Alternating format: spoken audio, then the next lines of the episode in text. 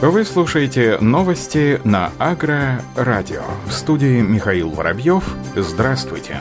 Российские ученые открыли новый класс фунгицидов для защиты растений и сохранения урожая на основе стабильных органических пероксидов. Вещества проявляют не только высокую противогрибковую активность, но и безопасные для насекомых-опылителей. В ходе экспериментов средство спасло пчел от опасного гриба и не навредило шмелям. Об этом сообщает пресс-служба Российского научного фонда. В последние годы число насекомых-опылителей в мире значительно сократилось. Возможной причиной этого этого является токсическое действие агрохимикатов, в частности фунгицидов, снижающих иммунитет животных, что приводит к их повышенной восприимчивости к патогенам. Поиск агрохимикатов, которые могут эффективно убивать различные грибковые патогены без вреда для полезных насекомых, стал неотложным. Циклические пероксиды могут быть успешными кандидатами на эту роль. Такие соединения были открыты в результате реакции взаимодействия пероксида водорода с карбонильными соединениями в лаборатории номер 13 Российской Академии Наук имени Зелинского под руководством члена-корреспондента Российской Академии Наук Александра Терентьева. Реакция взаимодействия карбонильных соединений в результате исследований было установлено, что органические пероксиды обладают высокой фунгицидной активностью по отношению к энтомопатогенным патогенному грибу, вызывающему инфекционное заболевание скафероз у пчел и шмелей. Вещества подавляют рост мицелия гриба на 94-100%. Группа ученых провела испытания веществ на токсичность для насекомых-опылителей. Чтобы определить это, ученые кормили шмелей сахарным сиропом, содержащим пероксиды, а также исследовали эффект при контакте с растворами фунгицидов. Циклические пероксиды оказались нетоксичными для шмелей. Они не оказывали отрицательного отрицательного влияния на насекомое-пылителя, его летательного, следовательно, и опылительную активность. На территории Ставропольского края выполняются экспериментально-авиационные работы для искусственного увеличения осадков. Воздействие оказывает самолет метеолаборатории Як-42Д Росгидромет. Эффективность выполняемых работ при наличии пригодных условий для засева облаков должна составлять до 30%. Об этом сообщает пресс-служба Министерства сельского хозяйства Ставропольского края. Регион находится в сложнейших погодно-климатических условиях. Отсутствие влаги в метровом слое, сильные заморозки привели к крайне негативным последствиям для отрасли, как отметил первый заместитель председателя правительства Ставрополья Николай Великдань. В связи с этим в рамках ЧС при поддержке губернатора края из резервного фонда правительства выделено 40 миллионов рублей, на которые заключен контракт по искусственному увеличению осадков. Впервые подобную методику в стране проводили в 1000 1986 году именно на территории Ставропольского края. Самолет оборудован вычислительно измерительной аппаратурой для определения всех параметров облаков, которые необходимо измерять для воздействия на них. На борту работают специалисты высшей квалификации.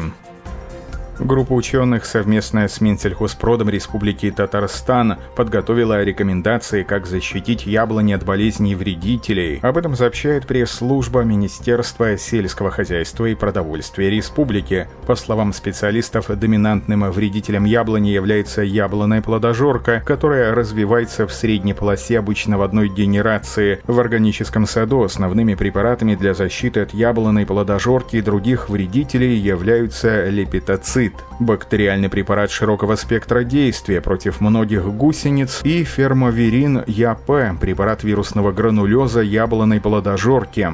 В защите от этого вредителя также применяются методы дезориентации самцового вакуума, отлов самцов на феромонной подушке, оптимальным количеством обработок против яблонной плодожорки в органическом саду считается 4-5 из-за короткого срока действия биопрепаратов и использование клеевых колец на стволе яблони для регулирования численности зеленой яблоной тли за счет предотвращения попадания в крону муравьев приводит к увеличению численности афидофагов. Деревья с клеевыми кольцами служат своеобразными природными инсектариями для энтомофагов. Парша – наиболее опасное заболевание яблони. Для защиты от парши ученые рекомендуют использовать биологические препараты алирин-Б, гамаир, гаупсин, микосан-В, трихофит, фит фитолавин, фитоспорин М, фитотонус или фитотрикс. Для защиты от плодовой гнили осенью собирают уничтожают пораженные плоды, весной проводят опрыскивание, используя следующие биологические препараты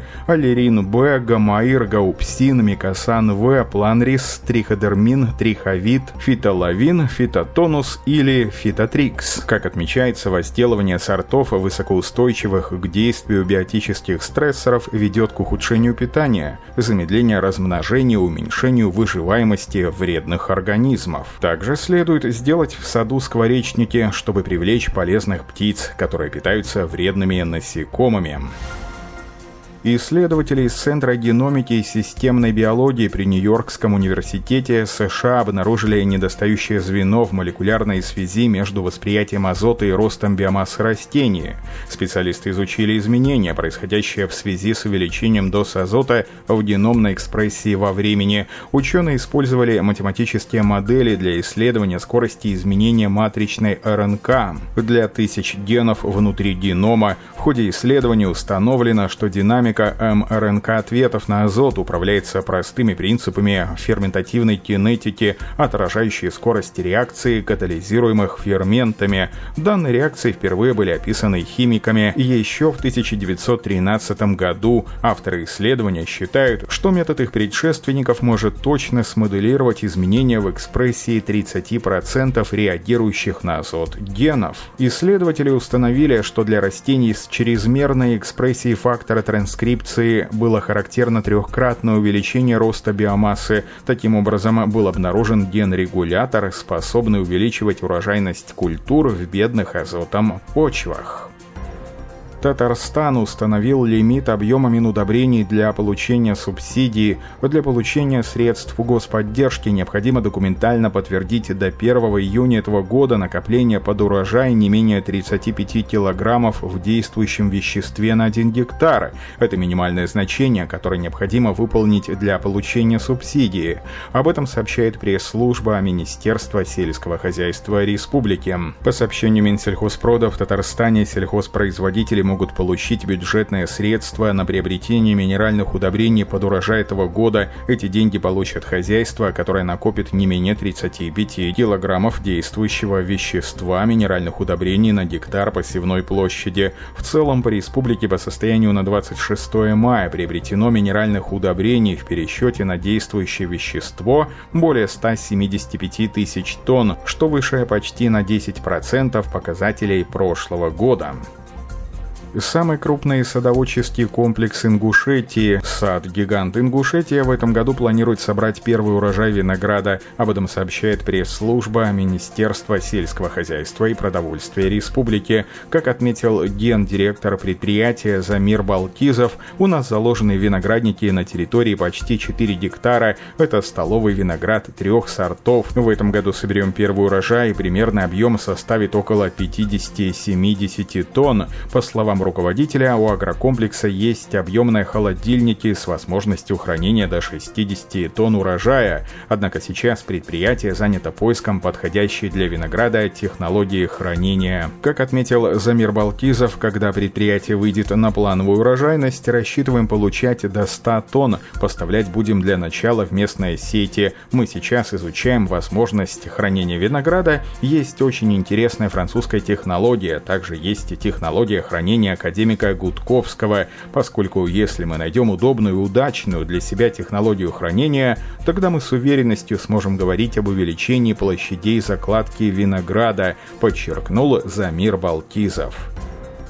Алтайский край тестирует новый сервис для пчеловодов. Внедрение цифрового сервиса раннего оповещения пчеловодов об обработке полей мобильного приложения стало одним из основных вопросов на повестке дня в Минсельхозе Алтайского края. Как отметил заместитель министра сельского хозяйства края Михаил Чмырев, запуск приложения в тестовом режиме запланирован на 1 июня и в период теста оно будет доступным 146 пасечникам в 13 районах края. Это комплексное интегрированное решение является первым в России. В случае положительного опыта будет предложено к использованию другим пчеловодческим регионам. Как отметил специалист, цифровой сервис оповещения пчеловодов уже запущен и проходит предварительное тестирование. Это специализированное цифровое решение, основанное на совместном использовании информации существующих инфосистем. Принцип работы простой. Сельхозтоваропроизводители при помощи модуля информирования планируют планируемой обработки полей пестицидами в системе РЕСПАК делают отметку и указывают период планируемой обработки. Пчеловод устанавливает на смартфон мобильное приложение, авторизируется и с помощью этого инструмента обозначает геолокацию своей пасеки.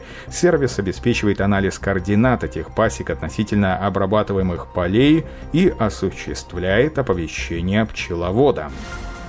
В Мичуринском государственном аграрном университете выращивают посадочный материал картофеля, полностью очищенный от вирусов. Работа ведется исключительно сортами отечественной селекции. В лаборатории ученые занимаются размножением посадочного материала из образцов, полученных от Института картофельного хозяйства имени Лорха. Об этом сообщает новостной портал «Вести Тамбов». Исходники полностью оздоровлены. Основная задача селекционеров – увеличить их количество а также сохранить состояние чистоты. В лаборатории посадочный материал выращивается в 6 тысячах горшков. В перспективе создать 30 тысяч образцов полностью очищенного от вируса посадочного материала. Исследования проводятся в отношении трех сортов «Гулливер», «Престиж», «Удача». После проведенной работы по исследованию безвирусного посадочного материала образцы передадут хозяйствам для высадки в полевых условиях. В 2019 году году по этой технологии смогли получить 32 тысячи безвирусных мини-клубней. На этом все. Оставайтесь с нами на глав агронома.